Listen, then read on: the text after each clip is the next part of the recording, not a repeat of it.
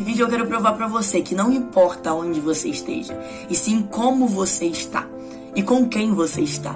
A Bíblia fala que Daniel estava no meio da Babilônia, exatamente, Babilônia, mas mesmo assim Daniel não se corrompeu. José também, José ele estava no meio do Egito, mas mesmo assim a Bíblia diz que tudo que ele tocava era abençoado.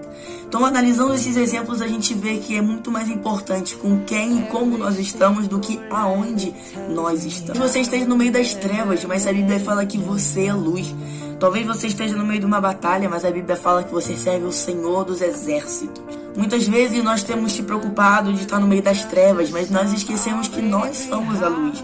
A Bíblia fala que o mundo já é do maligno, mas a Bíblia fala que nós vencemos o mundo. E essa vitória é nossa fé. Então se você tem fé, se você está com Cristo, não importa onde você esteja, porque Cristo guerreará por você.